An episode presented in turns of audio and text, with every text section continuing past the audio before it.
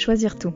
Faire rimer ambition professionnelle et personnelle. Prendre du temps pour soi, ne rien sacrifier. Bienvenue dans Les Équilibristes, le podcast qui invente de nouvelles façons d'intégrer toutes les facettes de la vie le plus sereinement possible pour œuvrer à l'égalité femmes-hommes dans les entreprises, les organisations et la société plus largement. Pour traiter ces sujets millefeuilles, à la fois intimes, familiaux, sociaux, économiques, vous entendrez ici des conversations avec des mamans, des papas, des couples, des experts qui choisissent tout et nous livrent ce que ça signifie pour eux et comment ils avancent. L'ambition de ce podcast, vous rassurer, vous faire réfléchir, rire et prendre du recul. Et surtout, vous mettre en action pour construire la recette qui vous convient. Je m'appelle Sandra Fiodo et ces questions me passionnent depuis que je suis devenue maman et manager en même temps. Merci de votre écoute, je me réjouis de faire avancer ces sujets avec vous. Salut les équilibristes. Marie Robert, que vous allez entendre aujourd'hui, est professeure de philo, auteure, chroniqueuse et fondatrice et directrice de deux écoles Montessori, à Marseille et à Paris. Marie, c'est aussi la créatrice du compte Instagram Philosophy is Sexy, sur lequel elle offre chaque matin un billet de réflexion nourri de son vécu du quotidien, de ses échanges. Et j'emploie le terme offre exprès, parce que ces billets sont des rendez-vous précieux pour poser des mots et apporter un éclairage sur les grands et les petits mouvements du quotidien. Les équilibristes, c'est une invitation à repenser l'intégration de toutes les facettes de nos vies et à se mettre en action pour aller vers la vie qui a du sens pour soi. Et j'adore la philosophie de Marie, sa conception des bienfaits de la philosophie qu'elle résume dans cette phrase Penser sa vie, vivre sa pensée. Quel régal cet échange avec Marie. Nous avons parlé de curiosité, de douceur, de l'intérêt d'appliquer la méthode Montessori à la parentalité, d'identité narrative dont j'ai adoré le concept, de discussion avec les enfants et de la vision de la vie de la génération qui suit. C'était passionnant et je vous souhaite autant de plaisir à l'écouter que j'en ai eu à discuter avec elle. Bienvenue Marie, je suis très très heureuse de t'accueillir dans les équilibristes. bienvenue. Merci Sandra de m'inviter surtout. bah ouais, je suis une grande fan de ton compte euh, Instagram, Philosophy is Sexy, et je sais que beaucoup d'auditeurs et d'auditrices le sont aussi. J'adore ta manière simple et simple et profonde d'interroger les petits comme les grands mouvements de la vie. Alors vraiment merci d'être là. Et euh, je t'ai proposé cette interview parce que au-delà euh, les équilibristes, l'idée c'est d'agir pour donner la place qu'on souhaite à tous les différents pans de notre vie, euh, que ce soit la parentalité, la carrière, la vie de femme et d'homme. Mais je suis convaincue de l'utilité de les penser aussi ces pans-là, ces différents rôles. Et j'avais et en fait quand je t'ai écrit cet été, je me suis dit oh, le rêve ce serait de pouvoir en parler et de philosopher avec Marie là-dessus. donc donc trop contente que tu aies accepté. je voulais te poser une question pour commencer on en a un peu parlé euh, en off, mais comment, comment ça va en ce moment dans cette période euh, Si, euh, je sais pas comment la qualifier. si, voilà, cette période inqualifiable, c'est bien, c'est bien une bonne manière de la qualifier, elle est inqualifiable. En fait, j'aime beaucoup le, nom. Une des choses qui m'a fait réagir quand tu m'as écrit et qui va me permettre de répondre à ta question, c'est le terme équilibriste. C'est qu'en fait, je crois que cette période, justement, plus que jamais, elle nous demande d'être des équilibristes. Mm. En fait, on est euh, complètement euh, dans une période d'incertitude, aussi bien euh, sanitaire qu'économique, politique. Et en fait, elle nous éprouve aussi et elle nous rend aussi équilibristes émotionnellement. Je crois qu'on est dans un mélange de frustration parce que certains plans qu'on avait prévus sont impossibles ou en tout cas incertains ou en tout cas on doit les ajuster, les modifier de la frustration, de la colère face à certaines incompréhensions, alors qu'on soit euh, complètement paranoïaque ou qu'on soit au contraire en colère euh, parce qu'on considère qu'on est privé euh, de certaines libertés, c'est la mm. même chose, c'est la colère qui prédomine. On est aussi fatigué, fatigué parce qu'on a l'impression que justement le monde que nous connaissions nous échappe. Et c'est éreintant en fait ce réajustement permanent. Oui. Et en même temps, on peut aussi être hyper ému parce que c'est dans ces zones-là qu'on peut retrouver nos appuis, qu'on se rappelle qu'est-ce qui est important pour nous. Donc en fait, je crois qu'on est euh, dans une confusion euh, telle que justement, ça nous demande quotidiennement d'être déséquilibristes, d'être euh, funambules sur, la, sur notre existence. Et je crois que je me sens pas mal dans cet état-là.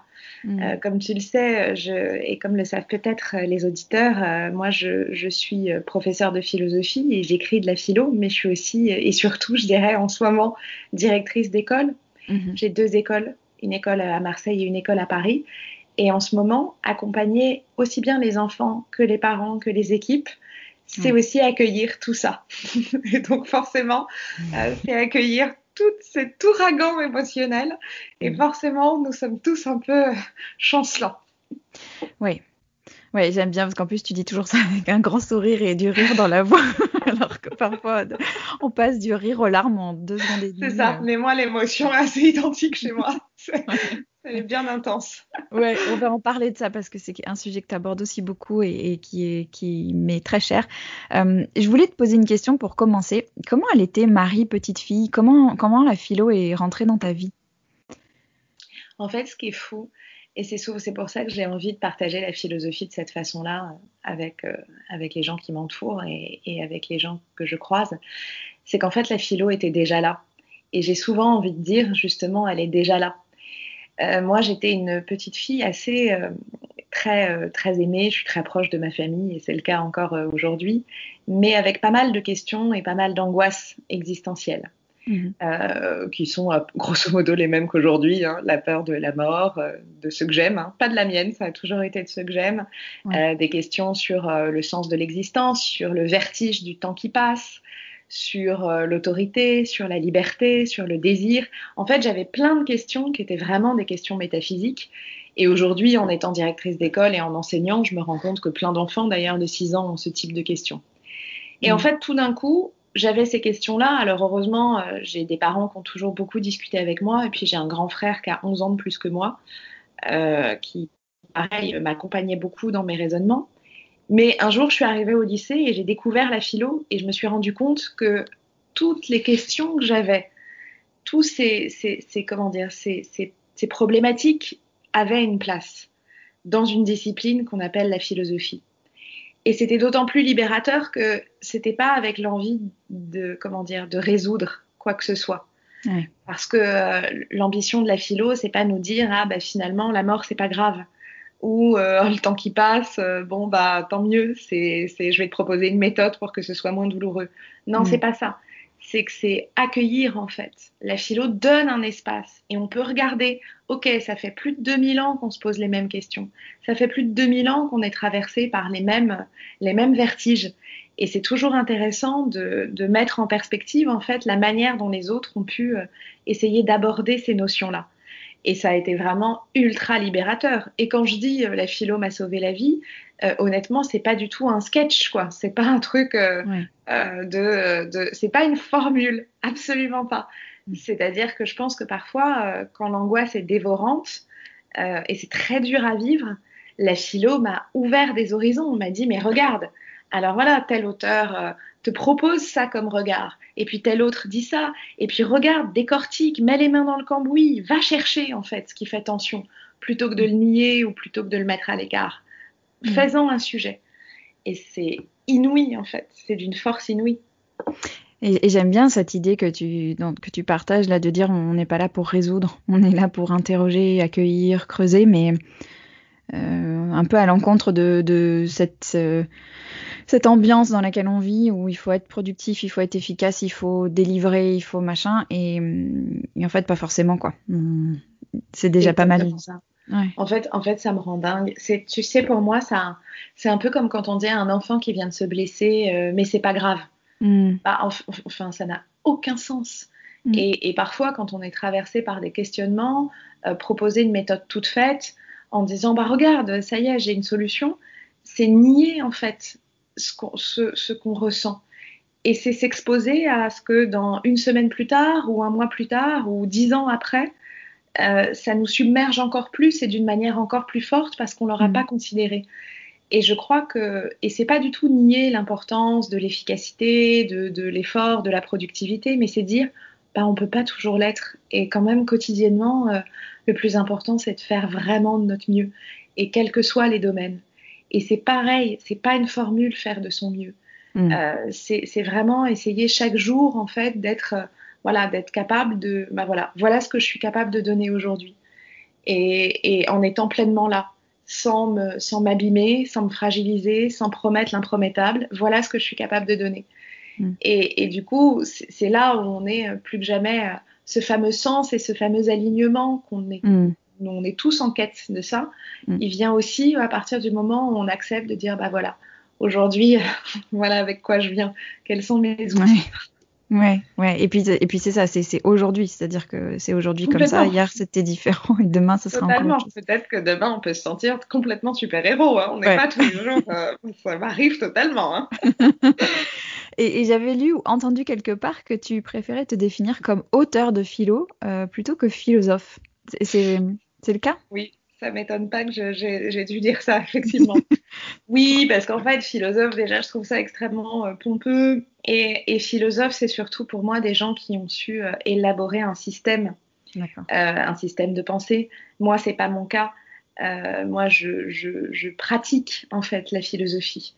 Et c'est pas du tout quelque chose qui est de l'ordre. C'est pas uniquement une question d'humilité ou une question de fausse modestie c'est vraiment ça. Moi, j'élabore pas un, un, un, système comme Kant a pu le faire, ou comme Descartes, ou comme euh, des, alors Descartes, on est plus dans une approche méthodique, mais c'est pas ça. Ma démarche, c'est de dire penser sa vie, vivre sa pensée. Et plus on met de réflexion dans nos actes, mmh. bah, plus notre plus nos actes, bah, on va avoir l'impression que qu'ils sont cohérents en fait.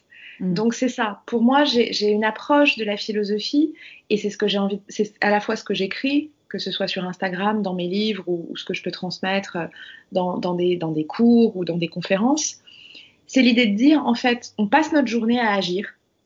Mais quand je dis agir, ça va de, de se brosser les dents, euh, faire cuire des carottes, euh, à remplir un dossier, euh, à appeler un client, à prendre soin de ses enfants, à faire un cours de sport. Je veux dire, notre vie, à partir du moment où on se lève jusqu'au moment où on se couche, est remplie de très nombreuses actions. Et tout ma, toute ma perspective, c'est de dire, bah, si on réfléchit à ces actions, si, pourquoi je suis en train de cuire euh, ces carottes-là alors que peut-être qu'en fait, j'aime pas ça? Et qu'en mmh. fait, je le fais parce que euh, on me dit, ah, c'est bon pour la santé. Euh, bah, en fait, non, vraiment, mettons de la pensée. Et c'est quelque chose qu'on entend beaucoup dans des domaines de méditation, quand oui. on parle de pleine conscience. Exactement, ouais on parle souvent de pleine conscience, c'est-à-dire réfléchir à nos actes. Mais en fait, au-delà de cet habillage méditatif qui peut être hyper intéressant, je, dis la philo est aussi cette proposition-là. Parce que la philo propose de mettre de la réflexion dans tout ce que nous faisons. Euh, souvent, je raconte à mes élèves, Aristote, c'est un super auteur pour ça, parce qu'il a quasiment parlé de tout. Il a même parlé des chatouilles. Donc, ah ouais? ce que je veux dire, c'est que oui, on, on, oublie assez peu cette. Euh... je suis Oui, contente d'être vraiment, euh, d'être vraiment une experte dans, dans le domaine. Non, mais je veux dire, il y a plein de philosophes, ou alors un autre auteur qui est, qui est formidable pour ça, c'est Montaigne, dans les essais Ouais. de Montaigne, où c'est totalement autobiographique, puisqu'il s'observe en fait. Il fait de lui-même son propre sujet. Il va parler de tout et n'importe quoi. Il raconte comment il digère. Il raconte euh, ah bah moi voilà euh, comment est mon sommeil. Et, en fait, on peut mettre de la philosophie dans qui est qui est cette cette manière en fait de s'étonner des choses qui nous paraissent pourtant quotidiennes. C'est peut-être pas autre chose que ça. C'est-à-dire mettre du questionnement, de la curiosité, de l'étonnement dans des choses qu'on fait pour, pourtant par habitude. Ouais. Et alors, justement, tu vois, le, le logo des équilibristes, c'est une esperluette, donc le, le, le symbole du et. Euh, parce que ce qui m'intéresse, c'est comment on fait cohabiter tout- tous les rôles, toutes les responsabilités, toutes les facettes de notre identité et de notre vie. Comment on, les, comment on crée les conditions du et plutôt que celles du ou. Et quand je t'ai écrit pour te proposer de participer à l'interview, je t'ai parlé de ce sentiment de tiraillement euh, qui est souvent au cœur de l'expérience des parents, en particulier des mères avec Mm. qui j'échange. Et de- vraiment ce tiraillement entre son rôle de parent, son rôle de professionnel, son, sa vie de femme euh, ou d'homme. Et tu me disais que c'était un sujet qui t'intéressait beaucoup en ce moment. Oui, ça, bon, c'est vraiment un sujet qui me passionne, euh, qui me passionne bon, à plus d'un titre, évidemment, euh, encore une fois, voilà, phi- philosophiquement, puisque c'est aussi mon métier, mais mon métier consiste aussi, euh, et aujourd'hui de plus en plus, en fait, à accueillir des parents dans mon bureau. Ouais. Euh, ou aller voir le matin, ou voilà, et- essentiellement, puisque moi, dans, dans mes écoles, euh, aujourd'hui, j'en- j'enseigne pas euh, auprès des plus jeunes, je, je suis là pour mon équipe, et aussi pour les parents, et pour euh, toute la vision pédagogique. Mhm. Et en fait, quand je vois tous ces parents, et tu as raison, et c'est pas du tout, comment dire, biaisé de le dire, c'est souvent des mamans. Mm. Alors, tout un tas de raisons, hein, sociologiques, éthiques, complètement, en fait, éreintées. Mm. Et éreintées parce que, et c'est un sujet qu'on vient un peu d'évoquer, on est sans cesse dans un rapport performatif aux choses. Et en fait, aujourd'hui, la parentalité est devenue un domaine où on est submergé de dogmes. Alors, l'aspect positif, c'est génial, c'est que le rapport à l'éducation et à l'enfant s'est complètement ouvert ces dernières années. Donc, euh, on, est euh, la, place de l'enfant est reconsidérée. Euh, on est de plus en plus dans des découvertes de méthodes éducatives qui, donnent à l'enfant plus d'autonomie, plus de responsabilité. On est en train vraiment de réfléchir. Et en même temps, paradoxalement, bah forcément, ça impose plus d'exigences en fait on a une vision euh, où euh, nos enfants, il faudrait euh, bah, qu'ils aient les meilleures activités, le meilleur niveau scolaire, mais en même temps qu'ils soient hyper épanouis et mm. qu'ils savent parfaitement gérer leurs émotions.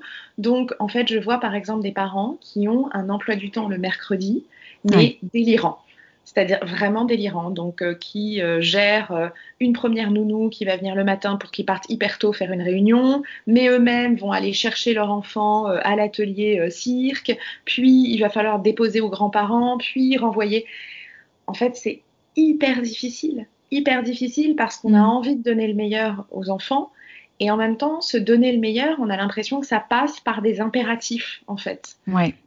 et alors que moi, toute, comment dire, je n'ai pas, euh, j'ai pas une méthode ou de conseil à donner, si ce n'est qu'en fait, la pression, elle est difficile à vivre, non seulement pour les familles, mais aussi pour les enfants. Et qu'en fait, parfois, bah, faire un peu moins de choses et être juste là, à partager un dîner en famille, être juste là, à prendre le temps euh, bah, d'échanger sur sa journée, de dire à son enfant, bah, tu vois, aujourd'hui, moi, j'ai eu une journée difficile. Mm. Euh, et, de l'impliquer en fait là-dedans, de lui expliquer pourquoi, de lui expliquer pourquoi euh, bah, on est un peu plus stressé, un peu plus angoissé. Euh, passer un mercredi à juste, je sais pas, juste dessiner dans son salon ou un samedi à regarder un film, bah, en fait c'est déjà inouï. Et en fait l'enfant il est capable de comprendre, il, s'en fout de la performance. L'enfant il a juste besoin de ses parents et il a juste besoin de parents qui vont bien. Et mm. aller bien parfois, bah, c'est un peu lâcher du lest. Et en fait c'est pas très grave si l'enfant se couche un peu plus tard. C'est pas très grave si une fois de temps en temps il mange des bonbons. C'est pas très grave s'il fait pas 50 euh, 000 activités extrascolaires. Et, moi, j'accompagne vraiment en se disant la parentalité, en fait, c'est un ajustement constant. Hmm. Et à certains moments, on va pouvoir donner plus, et puis à d'autres moments, peut-être qu'on va pas du tout pouvoir donner. Et, c'est audible, en fait. Ouais. Euh, vraiment, c'est vraiment audible. Il, faut être capable de se dire, euh, voilà, on, passe, on, faut arrêter de penser qu'on rate en fait quelque chose. Il n'y a pas de réussite, c'est pas vrai, il n'y a pas de réussite et pas d'échec. Comme je le disais à l'instant, on fait de notre mieux et plus que jamais dans la parentalité. L'enfant, ce dont il a besoin, c'est un cadre d'amour. Le reste, bah, on essaye de, voilà, de donner le, le meilleur, mais mais c'est ça, mais en fait, il y a tellement de choses sur lesquelles j'ai envie de rebondir dans ce que tu viens de dire. Il y a, y a donner le meilleur, parce que donner le meilleur, ça, tu vois, ça, ça veut dire quoi en fait Donner le meilleur à son enfant, euh, c'est pas quantifiable, c'est pas, c'est pas en termes de temps, tu vois. il y a souvent ce débat un peu, un peu bizarre sur est-ce que c'est la quantité de temps ou est-ce que c'est la qualité de temps qui vaut euh, pour, euh, pour son enfant. Enfin, c'est quoi qui est le mieux, tu vois Ça veut dire quoi être présent pour son enfant? Est-ce que c'est euh, le récupérer tous les soirs à la sortie de ah l'école ou est-ce que c'est C'est une excellente question. Bah, en fait, c'est une question qui est une question forcément perso. Ouais, C'est-à-dire qu'en fait, il n'y a pas une réponse.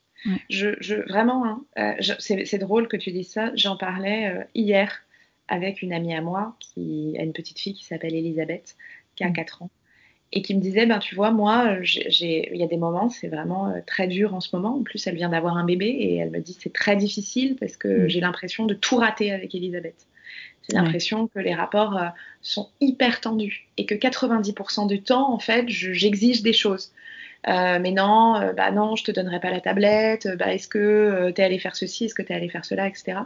Et elle me dit en même temps, je me suis dit, bah ma limite, c'est conserver la préciosité de moments hyper symboliques, hmm. de moments rituels entre elle et moi, euh, auxquels euh, voilà, je, je déroge pas. Donc ça peut être la petite, euh, une petite boisson chaude hmm. partagée à, une heure, à une heure précise le soir. Et ça, bah, quoi qu'il arrive, quels que soient les rapports, quelles que soient les tensions, quelle que soit la fatigue du moment, et il y en a parce que c'est compliqué d'élever des enfants, hmm. et ben ce rituel-là est sacré. Et en fait, je crois que c'est ça. C'est plutôt identifier, en fait, des, instants qui, pour nous, on sent, OK, ça, je suis capable de le faire, je suis capable de le donner, et, ça manque. Et alors, ça peut être 5 minutes de tisane tous les jours, ça peut être partager, je sais pas, un film du dimanche soir quand on a des enfants un peu plus grands, ça peut être, peu importe, ça peut être des moments symboliques, ça peut être effectivement, bah, je vais te chercher à 16h30, quitte à ce que je reprenne du travail plus tard quand l'enfant est couché. Peu importe, en fait, il n'y a pas de réponse. Mm. Il y a comment j'identifie voilà, des, instants qui me permettent en fait de, me sentir alignée et pas en culpabilité permanente. Ah, alors tu me fais une tellement belle transition. C'est exactement le sujet dont je voulais te parler parce que ce que j'entends beaucoup euh, et ce que je vis, hein, euh, c'est un besoin, tu vois, de temps et d'espace pour soi. Euh, parce qu'on ne cesse pas d'exister en tant que femme euh, ou d'homme, mais surtout femme quand on devient parent, mais que bien souvent c'est pollué par une culpabilité et, que en fait je, dont je constate qu'elle est assez universelle euh, auprès des mères. Est-ce que on peut espérer vivre sans culpabilité? Et si c'est pas le cas, est-ce qu'on peut au moins vivre plus sereinement avec elle? Qu'est-ce que tu qu'est-ce que tu penses de ça? Un travail euh, quotidien pour moi ouais, de vivre sans culpabilité. Je j'ai pas encore tout à fait euh, trouvé euh, pas trouvé la, recette, la clé. Mais en tout cas, je crois que ça, ça se travaille en se disant mais finalement c'est vraiment ça. Qu'est-ce qui compte? Hmm se, faire l'effort, en fait, peut-être chaque jour. Je, je, le dis beaucoup, hein, mais, mais quand je parle de, de, rituel ou être meilleur, je, je, parle beaucoup de chaque jour. Hmm. Parce que je crois que vraiment chaque journée est, est, une page blanche, un espace à renouveler. Et la culpabilité, on la règle pas en trois secondes, mais par contre, chaque jour, on peut se dire, OK, qu'est-ce qui compte? Qu'est-ce qui là est important? Qu'est-ce qui restera, en fait, à l'aune ben, du temps qui passe? Et bien, en fait, il y a plein de trucs qu'on racontera plus, euh, je veux dire, dont on se souviendra pas dans dix ans. Euh, l'important, c'est de se dire, ok, qu'est-ce qui, euh, pour moi, comment j'ai envie de me raconter en tant que parent? Et pas comment j'ai envie de suivre telle ou telle méthode, comment je vois telle personne sur Instagram qui a l'air vraiment de réussir à jongler avec tout, comment je vois ce que m'a dit tel ou tel livre ou tel ou tel psy ou tel ou tel pédiatre ou non, ou, euh, mais ma, famille ou ma belle famille. Non, c'est vraiment faire ce mouvement d'introspection et se dire, moi, quel, quel parent en fait, quelle maman ou quel père j'ai envie d'être. Et, en fait, euh, c'est une question qui est super dure puisque c'est super métaphysique en fait. Mm, mm. Mais je crois que passer par l'identité narrative euh, est toujours quelque chose de précieux parce que ça nous, ça, ça, met un peu de distance. Est-ce que j'ai envie d'être cette mère? Qui vraiment se rend dingue pour euh, des devoirs et qui passe euh, l'intégralité euh, de la fin de journée à s'engueuler avec son enfant parce que mm. parce que voilà parce que il n'a pas bien appris ses, tables de multiplication. Mm-hmm. Qu'est-ce que j'ai envie de faire? Donc il y a vraiment et ça ne veut pas dire que les choses ne comptent pas. Ça ne veut pas dire qu'on s'en moque des tables de multiplication. Ça veut juste dire si ça, ce moment est horrible, bah, comment faire pour le dépasser, pour ne pas être ça? Parce que la culpabilité, elle vient aussi, en fait, elle vient évidemment des images extérieures, ce que je viens de, mentionner, parce qu'on se compare, mais elle vient aussi de, de on se met en échec. Et ça, c'est marrant parce que c'est quelque chose que j'ai constaté. Euh, donc j'enseigne, enfin j'enseigne, j'ai créé des écoles euh, selon la pédagogie Montessori. Mhm. Et dans la pédagogie Montessori, il y a un truc hyper important, c'est qu'on présente à l'enfant quand on lui présente du matériel, donc nous on passe, toutes les notions sont apprises à travers du matériel, eh bien il faut toujours lui présenter du matériel qu'il sera capable de faire. Alors ça ne mhm. veut pas dire qu'on ne peut pas le challenger, hein, mais ça veut dire qu'il ne faut pas le mettre dans l'échec. Parce qu'en fait, ce mhm. c'est pas positif, cette espèce de pédagogie de l'humiliation où on passe son temps à se sentir en fait un peu nul. Ce c'est pas positif parce qu'en fait, euh, en fait, au bout d'un moment, euh, c'est juste démoralisant. Et je crois qu'on pourrait adopter le même regard en fait sur nous, nos vies d'adultes. Comment faire pour que je me sente pas en échec dans, euh, dans ma parentalité? Comment faire pour que je me sente pas en permanence à côté de la plaque? Mhm. Alors, euh, par qui je peux me faire aider? Qui est-ce que je peux solliciter? Comment je peux modifier ces moments-là? Comment je peux négocier aussi et discuter avec mon enfant? De bah là, tu vois, c'est un moment qui fonctionne pas. Comment on peut essayer de le vivre autrement? Euh, comment bah, finalement, voilà, je, le disais, c'est vraiment ne pas avoir de crainte d'adapter. C'est quelque chose aussi, euh, et, je termine juste sur ça, sur la culpabilité. Par exemple, c'est quelque chose que j'ai beaucoup vu chez des, chez des jeunes mamans qui viennent euh, tout juste d'accoucher. Euh, ce moment euh, quand même hyper compliqué où tu rentres chez toi après la maternité et où en fait tu es quand même crevé et puis physiquement ce que tu viens de traverser n'est pas anodin, moralement non plus, mmh. et où tu dois te taper en fait 50 000 visites. Alors il y a, y a, des mamans qui en sont ravies parce qu'elles ont, elles ont cette envie en fait de, de mettre leur enfant et elles-mêmes dans la vie mais il y a aussi euh, des, mamans pour qui c'est très éprouvant. Mhm. Et eh bien là, typiquement, ne pas avoir de crainte, en fait, d'ajuster à l'aune de ce dont on a envie. Et ça ne veut pas dire se fâcher, ça veut dire expliquer. Bah là, là, temporairement, ce n'est pas possible. J'ai envie d'avoir un temps de, repli, en fait. J'ai envie d'avoir un temps, juste moi, mon bébé, euh, mon conjoint, euh, les frères et sœurs, mais c'est tout. et je crois qu'il faut être toujours capable, en fait, de suffisamment se dire, OK, où est-ce que je veux me mettre? Quelle est ma cohérence? Et ensuite, on peut la transmettre aux autres. Et vraiment, et ça c'est un message qui me tient infiniment à cœur, les autres sont capables de comprendre, bien mm. plus que ce qu'on pense. Vraiment. Oui. Ouais, c'est vrai, tu as raison. Et hum, c'est très lié à ce que tu viens de dire là mais euh, j'ai une question un peu geek euh, pour toi. Parce que je, je m'interroge sur un truc.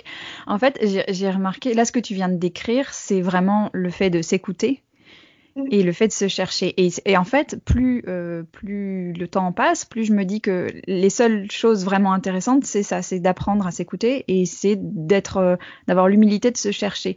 Or, ce sont deux expressions qui sont connotées hyper négativement. Quelqu'un qui s'écoute, c'est quelqu'un qui, qui se complaît, qui n'avance pas, euh, et quelqu'un qui se cherche, c'est quelqu'un qui est paumé. pourquoi, on a, pourquoi on a autant de biais négatifs autour de ces expressions-là qui sont si importantes? Enfin, ça vient d'où ça? Parce que je pense que en fait, euh, ça, paraît, c'est tellement plus simple, la simplicité. Non, mais c'est-à-dire que, en fait, le problème, c'est que euh, s'écouter et chercher, c'est accepter qu'il n'y a pas de réponse euh, toute faite. Et du coup, bah, forcément, c'est vertigineux, en fait. C'est mm. extrêmement flippant. Et là, ça, c'est, une boucle qui revient à ce que nous disions au, début, au début de notre échange. L'incertitude est très dure à vivre. Et mm. du coup, s'écouter, chercher, c'est accepter ces moments d'incertitude. C'est accepter qu'en fait, ben, on, soit en, cheminement. Ça ne veut pas dire, attention, hein, ça ne veut pas dire qu'on n'agit pas. Euh, comme je le disais, moi, je, crois beaucoup que la réflexion aide à agir. Mais au contraire, mais ça veut juste dire bah, qu'on n'est pas, euh, il n'y a pas de garantie quoi. Mais dans mm. l'existence, il n'y en a pas de garantie. Dans le vivant, il n'y a pas de garantie. Et je crois que s'écouter et chercher nous ramène à, cette, à, quelque chose qui est quand même super dur à vivre, c'est de dire justement, il n'y a pas de garantie à notre angoisse existentielle. De, ça, c'est Épicure qui, parmi les quatre grandes peurs les plus fondamentales des, des hommes, alors Épicure dit la crainte de la mort, ok, la mhm. crainte de la souffrance, ok, la crainte des dieux ou de la fatalité. Et la quatrième grande crainte, c'est la crainte de ne pas être heureux. Mm. Et en fait, euh, ce pas être heureux, c'est ça. C'est oh, mais est-ce que je fais le bon choix? Est-ce que je prends le bon job? Est-ce que je suis avec la bonne personne? Est-ce que euh, mes enfants euh, vont être en bonne santé, heureux, eux-mêmes, être bien éduqués? Enfin, c'est sans fin. Et en fait, c'est vertigineux. Et, et, le problème, c'est que s'écouter et chercher nous ramène à ça, au fait qu'il n'y ait, pas un socle qui nous permette de nous dire ah ok c'est bon. Et c'est là où moi mm. tout tout, tout, mais c'est ce que je trouve passionnant en fait, c'est de comprendre que la, la, réussite, elle est dans le mouvement. Elle n'est pas dans l'acquisition, elle n'est pas dans ouais, cool, je suis arrivée à tel step. Ouais. Elle, est juste dans le mouvement. Et, et en fait, dans, dans, ces, dans l'inattendu de notre vie, je veux dire, combien d'entre nous, et ça c'est marrant parce que c'est un sujet que j'aborde beaucoup aussi euh, avec, euh, avec mes, mes, mes, jeunes qui, qui, passent le bac, qui ont encore la certitude que euh, on s'engage pour un métier euh, oui. pour de longues années. Et je leur dis, mais on n'en sait rien. Mais enfin, franchement, si j'avais su, enfin, moi, quand j'ai commencé la philo il y a 17 ans, si j'avais su aujourd'hui que, alors je fais de la philo, hein, mais que je le ferais de cette façon-là, j'y aurais pas du tout cru. Euh, et, et, on est tous comme ça. Donc c'est aussi dans l'incertitude et c'est aussi dans ce j'écoute et je cherche, j'écoute et je cherche, j'écoute et je cherche que se dégagent en fait des horizons inouïs en fait, des, horizons qu'on n'aurait pas pu soupçonner. Alors c'est plus flippant, c'est plus fatigant, c'est plus euh, de montagne russe, mm. mais, mais c'est beaucoup plus vivant. Mm. Et, là, tu viens de parler des jeunes, et c'était une question que je voulais te poser aussi, parce que tu en as pas mal, euh, tu as pas mal évoqué, mais tu es beaucoup au contact d'enfants, de, jeunes adultes. Euh, et je t'ai écouté dans ton interview sur Vlan que j'ai beaucoup aimé et tu parlais des jeunes que tu côtoies et tu disais qu'il y avait deux sujets sur lesquels euh, leur point de vue, je, crois que ça te, surprenait, il me semble que c'était ça la réaction, mais c'était l'amour et le travail. Et, j'avais bien envie que tu nous en dises plus sur ça. Non, non, mais en fait, euh, vraiment, je, je, le dis et pareil, en, toute euh, sincérité, je, crois que la plus belle chose qui me soit donnée parmi tout euh, ce que je fais dans la vie, et il y a beaucoup de choses très belles, c'est de côtoyer des jeunes, hmm. des, adolescents et des jeunes adultes. Parce qu'en fait, c'est une quête, pour moi, c'est un espace permanent en fait de confrontation. Mais de confrontation dans le bon sens du terme, c'est-à-dire hmm. qu'il m'étonne, il m'interpelle. C'est la génération à venir est tellement singulière. Euh, mm. mais sans doute parce qu'on les a mis dans des situations aussi. Enfin, le monde s'est tellement transformé. Euh, notre rapport au travail, notre rapport au couple, notre rapport à l'amour, euh, aux mm. nouvelles technologies, à l'écologie. enfin bon, tout, tout, tout est mouvant. Et en fait, je, vois des jeunes, et, c'est quelque chose d'important, qui sont hyper angoissés en fait de, de, de l'avenir. et en même temps, qui ont très envie, en fait, par exemple, leur rapport au travail est très différent du nôtre. Parce qu'aujourd'hui, hyper différent d'une autre. Parce qu'aujourd'hui, ils n'ont plus envie, en fait, de sacrifier. C'est ça, ouais. Et ça, c'est fascinant. Ils n'ont plus envie de sacrifier. En fait, moi, mm. je, discute quotidiennement et c'est tellement différent parce que j'ai 35 ans. Donc, j'ai pas, je veux dire, je, les, quand je parle de, avec des jeunes de 17, 18 ans, en, termes de différence d'âge, au fond, il n'y en a pas tant que ça. Mm. Et pourtant, ça n'a rien à voir avec les adolescents que nous étions, où on avait justement, euh, ok, il faut réussir, il faut avoir un bon job. Bon, moi, je faisais de la philo, donc ça, c'était déjà perdu. Mais autour de moi, il y avait l'idée de, de, faire, euh, faut faire la bonne prépa, la bonne école de mm. commerce. Quand on venait de familles qui avaient ces possibilités-là, euh, c'était vraiment une course à ça. Aujourd'hui, et puis, euh, bah, ok, on va pouvoir bosser tant d'heures par semaine euh, et se, être comme des dingues. Et aujourd'hui, c'est curieux et c'est déstabilisant. Il y a des jeunes qui disent, bah non, en fait, j'ai pas envie de sacrifier. En fait, moi, j'ai envie d'avoir du temps pour ma vie de famille. J'ai envie de réussir mon, voilà, de, de, laisser plus de place euh, à ma, à ma vie de couple, à mes loisirs. J'ai envie d'être, d'être libre, en fait, pour mm. Beaucoup. Il y a, et, c'est pour ça d'ailleurs, bon, c'est une problématique géniale, hein, puisque c'est pour ça que c'est très dur à manager d'ailleurs, et que et qu'il y a beaucoup, beaucoup, beaucoup euh, de, d'entreprises qui sont euh, qui, qui, sont qui se retrouvent face à, à, une, à de nouveaux euh, en fait à, des nouveaux salariés très durs à manager parce qu'en fait on peut pas leur promettre justement ils s'en foutent de, de, de cet investissement total. Ouais, c'est ça. Il, bouscule, tu vois, par rapport au sujet qu'on traite dans les équilibristes, il bouscule complètement cette idée euh, archaïque qu'il y a d'un côté le pro, il y a de l'autre côté le perso. cette idée à laquelle on a été obligé d'adhérer parce que c'était comme ça, mais qui, n'est, qui est complètement enfin, artificielle, quoi. Complètement. Et, d'ailleurs, bon, et, là, c'est d'autant plus, euh, c'est d'autant plus percutant en ce moment avec euh, toutes les réflexions qu'on peut avoir autour du télétravail. Ouais. Euh, parce qu'en fait, euh, voilà, il y a plein de, de, jeunes gens qui sont capables de dire non mais attends, euh, le télétravail, voilà, c'est génial. Moi, je peux, je suis même pas obligée de vivre dans une grande ville. Je peux avoir une meilleure qualité de vie. je peux aller, j'ai envie, si j'ai envie d'aller faire du sport à telle heure, bah, je m'arrangerai et je bosserai autrement. Ils sont, ils sont complètement, ils déconstruisent en fait mmh. notre rapport finalement assez rigide mmh. aux perspectives et à, à l'équilibre vie pro vie privée. Ouais. Ouais, et, justement, moi, c'est une question que je me pose euh, avec mes petits, tu vois, je me dis comment, comment on fait pour les, préparer au monde, pour qu'ils aient confiance en eux, qu'ils se connaissent suffisamment bien pour faire des choix qui, qui, qui ont du sens pour eux. Et je me dis, mais c'est quoi la, la question, qu'est-ce que tu veux faire plus tard? Elle est tellement... Euh, ah bah oui. Qu'est-ce qu'on qu'est-ce qu'on peut poser comme question plus intelligente euh, ou plus utile que celle-là? En fait, je crois que, parce que ça, effectivement, on peut malheureusement plus la poser, parce que c'est quand même pas les métiers qui existeront plus tard, plus que jamais. Par contre, je crois que ce qu'il y a euh, d'important, c'est deux choses. C'est déjà euh, vraiment de, de, considérer, en fait, de, discuter avec son enfant. Mhm. Par exemple, il y a plein de parents qui savent pas tant que ça. On le sait petit, mais on le sait moins quand ils grandissent, ce qu'aiment leurs enfants. Ah ouais. Vraiment, ce qu'ils aiment. Et particulièrement euh, les ados, en fait. Euh, quels sont, euh, je sais pas, leur goût, qu'est-ce qui les touche, quels sont, pourquoi ils aiment tel ou tel film, pour quelles raisons, qu'est-ce qui les intéresse, pourquoi ils ont envie de se faire ce sport plutôt qu'un autre, pourquoi même dans des choses qui peuvent nous paraître anodines, mais en fait qui ne le sont pas, pourquoi ils s'habillent de telle ou telle façon vraiment essayer de questionner parce que souvent c'est comme ça qu'aussi on, a accès en fait, on perd pas le lien avec eux. Et surtout quand ils ont quelque chose qui leur tient à cœur, vraiment les encourager. Mhm. Et on, et, on s'en moque en fait, que peut-être que euh, je dis ça parce qu'il y, y, a quelque chose qui m'a touchée. Euh, l'autre jour, il y a un enfant, il a 8 ans euh, dans notre école, et il me dit, et il arrive en, vraiment en, pleurant. Il était dans le couloir et il arrive dans mon bureau en pleurant.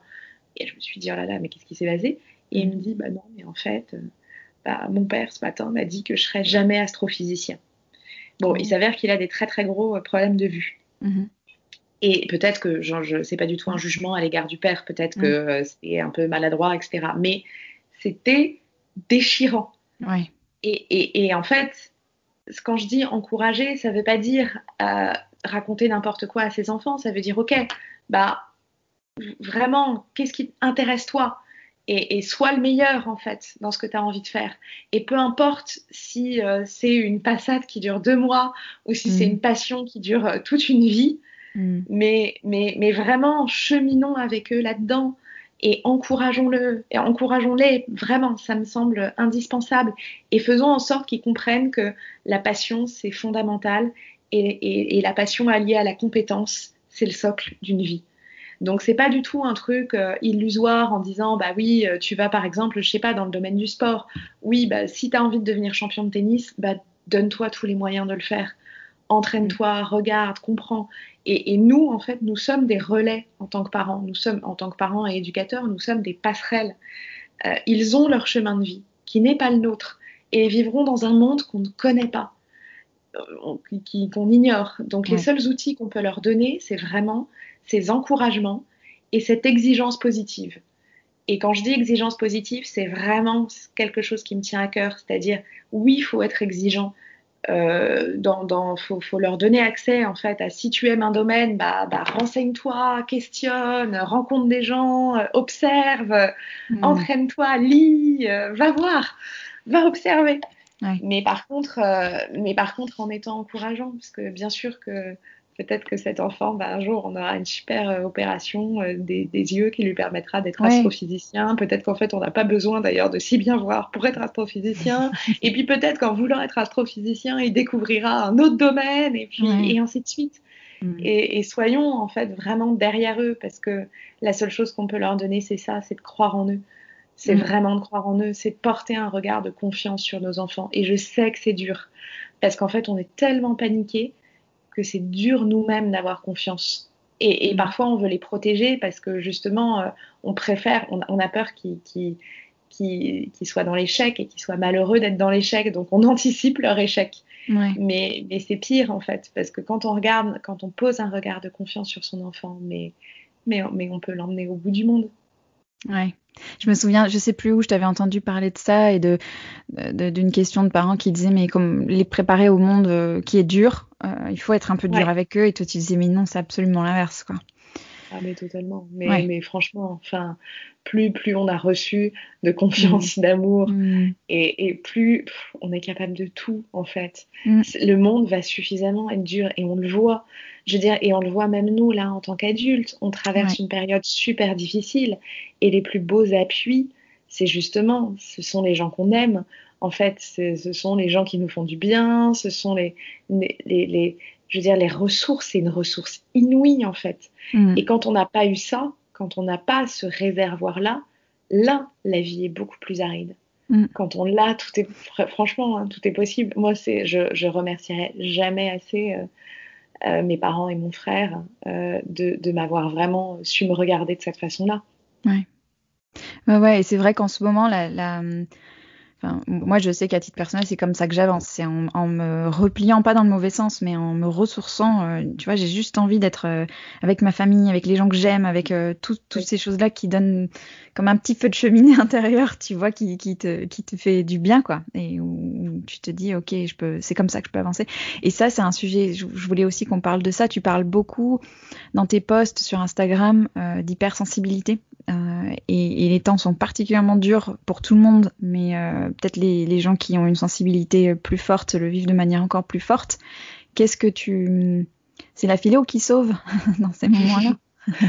Ouais, c'est, ça sauve toujours, mais euh, c'est la philo et aussi euh, l'indulgence à son égard.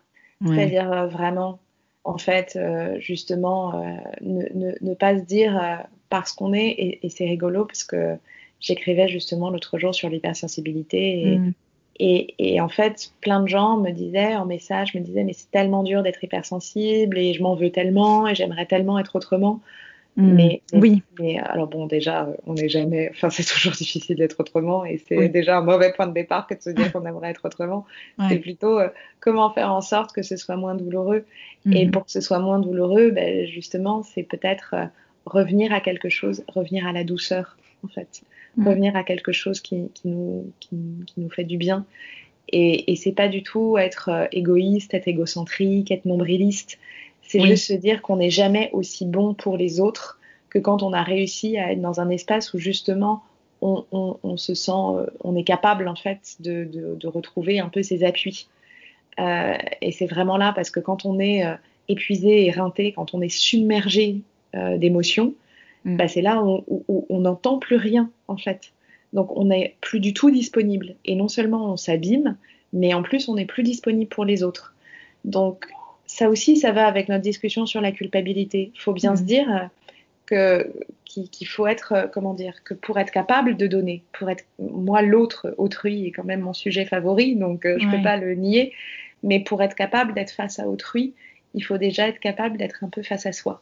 Et être face à soi, et ben parfois, et surtout en ce moment, ça peut être euh, rentrer un peu plus tôt, euh, se, se, mettre dans une bulle, quoi. Et mm. en fait, on va pas changer le monde parce que euh, on écoute 55 fois les infos. En fait, on va pas mm. trouver un vaccin, mm. on va pas faire en sorte que le monde soit un peu plus, soit un peu meilleur. Par contre, si on est déjà un peu en paix avec soi et si on arrive déjà à s'apaiser soi, bah, c'est déjà une micro-action et on participe un mouvement plus global. Mm. De quoi tu es fière, Marie? Alors, bon, je, pareil, en fait, je suis infiniment fière euh, des, gens qui m'entourent. Franchement, hein. je, l'écrivais encore ce matin.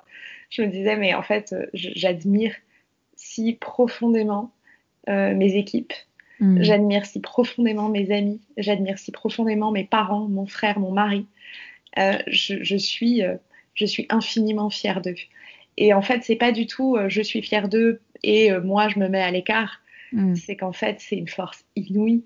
Là, quand je vois, par exemple, j'ai deux éducatrices à, à, Marseille qui s'appellent Johanna et Amanda, qui en ce moment vraiment font un travail juste, mais, mais tellement remarquable dans notre école.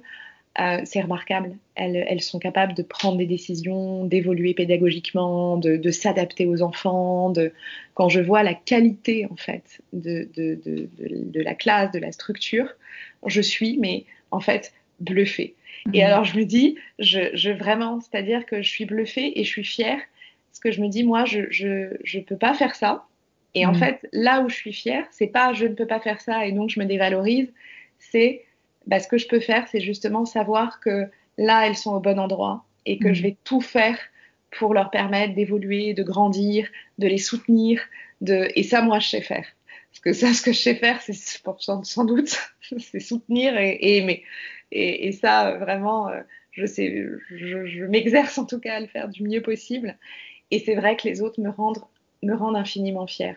Et je trouve qu'on participe tous, en fait, à, à une complémentarité qui est euh, absolument euh, remarquable. Je suis fière de ma maman qui a 70 ans et reprend des cours de conduite. et en fait, qu'elle claque. Enfin, tous les jours, elle se tape une heure de conduite en se disant Bah non, en fait, c'est absurde que j'ai pas conduit depuis 35 ans, il faut que je sache le faire. Et bam Après, être partie du jour au lendemain, vivre à Arcachon alors qu'ils étaient parisiens. Et quand je vois mes parents, bah, c'est quel apprentissage en fait. Et pareil, je suis fière d'eux. J'ai vraiment ce, cet élan euh, de me dire mais, mais, mais l'autre nous, nous, ramène à la beauté de la vie. Mmh. Mmh. C'est très beau. Merci beaucoup, Marie. Merci infiniment. Merci, ouais, merci à toi. C'était super cet échange. Et puis, bah, on continue de te suivre et de, de se nourrir de, de tes paroles euh, tous les matins. C'est un, un, cadeau que tu nous fais là sur Instagram. C'est une, des belles, une des belles raisons d'ouvrir Instagram. Donc, merci beaucoup. Merci à toi. À bientôt. Très vite. Merci infiniment à Marie pour son partage plein de sagesse et de lumière. Marie a aussi un podcast, Philosophy is Sexy, que vous pouvez retrouver sur toutes les plateformes de diffusion habituelles. Et elle vient de lancer un cours de philosophie en ligne dont vous pouvez trouver tous les détails sur son site www.philosophy. Je vous remercie d'être toujours fidèles et de plus en plus nombreux au rendez-vous. On se retrouve dans 15 jours pour un prochain épisode. Et si d'ici là vous avez envie de témoigner votre soutien au podcast, vous pouvez laisser une note et un commentaire sur Apple Podcast, partager un épisode autour de vous ou sur vos réseaux sociaux ou bien m'écrire à leséquilibristes podcast en un mot gmail.com. À très bientôt.